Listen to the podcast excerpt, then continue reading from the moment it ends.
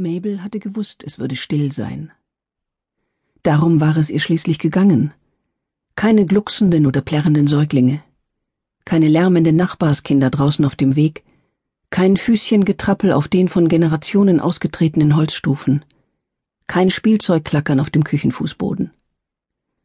Alle diese Geräusche, die an Mabels Versagen und Bedauern erinnerten, sollten zurückbleiben, und an ihre Stelle sollte Stille treten. Sie hatte sich die Stille in der Wildnis Alaskas friedlich vorgestellt, wie nächtliches Schneegeriesel. Die Luft lautlos, aber voller Verheißung. Doch so war sie nicht. Vielmehr raspelten beim Fegen die Besenborsten auf dem Dielenboden, als würde eine scharfzahnige Spitzmaus an Mabels Herzen knabbern. Wenn sie das Geschirr spülte, klapperten Teller und Schüsseln, als wollten sie zerbrechen. Das einzige nicht von ihr selbst verursachte Geräusch war ein jähes Grock, Grock, das von draußen kam.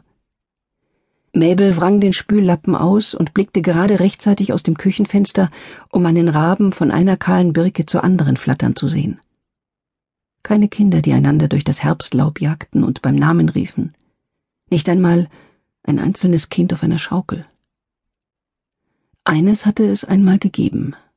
Ein winziges Ding, totgeboren und stumm. Das war zehn Jahre her.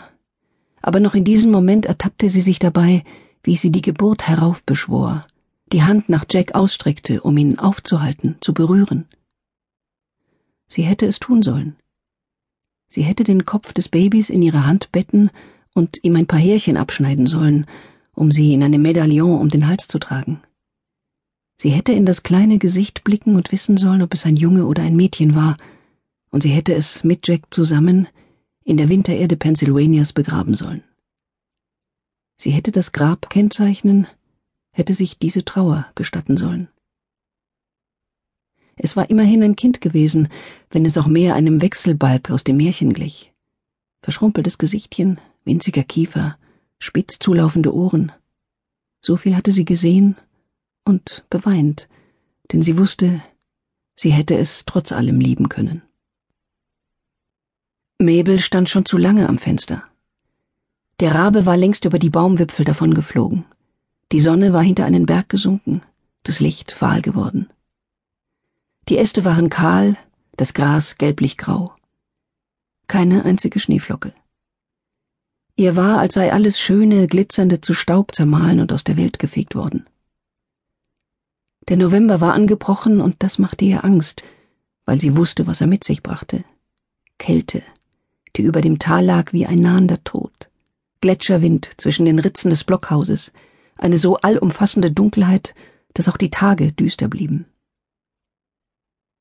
Mabel war in den vergangenen Winter blindlings hineingestolpert, ohne zu wissen, was von diesem neuen rauen Land zu erwarten war.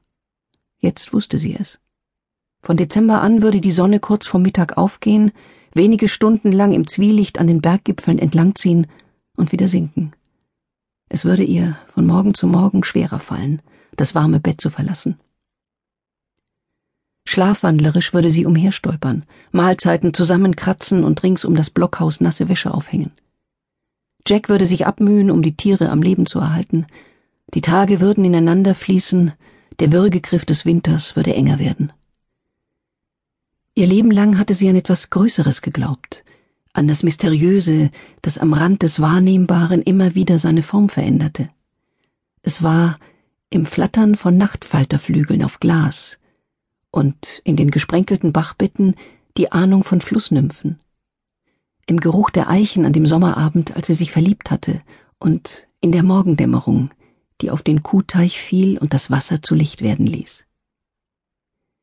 Mabel konnte sich nicht erinnern, wann sie das letzte Mal ein solches Flimmern wahrgenommen hatte. Sie nahm sich Jacks Arbeitshemden vor und begann zu flicken. Sie bemühte sich nicht aus dem Fenster zu sehen. Doch den ganzen Nachmittag über hingen die dünnen Wolken hoch am Himmel, der Wind riss abgestorbene Blätter von den Ästen, und das Tageslicht flackerte wie eine Kerze. Mabel dachte an die entsetzliche Kälte, die sie allein ins Haus einsperren würde, und ihr Atem wurde flach und schnell. Sie stand auf, ging hin und her. Leise wiederholte sie Ich kann das nicht. Ich kann das nicht. Es gab Waffen im